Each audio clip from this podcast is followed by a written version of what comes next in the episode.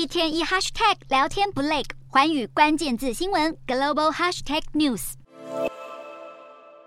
坐落中国贵州梵净山上的金顶世家殿和弥勒殿，绚丽巨石上犹如天空之城。而这里的庙群不仅是古今中外游客朝圣之地，更在二零一八年被列为世界遗产。没想到这么一个人间仙境，却在今年七月初变成这副模样。原先的灰白色外墙突然被刷成芭比粉色，这与古色古香的庄严寺院完全不搭嘎。有游客拍下影片发文抗议后，梵净山景区一开始辩称这是相机使用的滤镜效果造成，后来又改口称是太阳光照上去产生的效果。不过，随着事件越闹越大，景区才坦承是为了防止建筑老化和被雨水冲刷，才把墙面刷成粉色。有中国媒体评论抨击，把珍贵的世界遗产随意变色，根本是对梵天净土的破坏式修缮。随后，当地保护区单位要求景区管理者重新展开修复工作，恢复古迹的原有风貌。然而，梵净山的悲惨案例绝不是中国近年来唯一的古迹修复出包。四川有千年历史的安岳石窟佛像也曾经被毁容式修修复，端庄肃穆的佛陀直接被漆上五颜六色的颜料，被搞得浓妆艳抹。另外，在南北朝建造的甘肃石窟二力佛被加工后，表情尴尬的难以言述。当时网友怒轰修复者亵渎艺术品，把传承下来的文物彻底给毁了。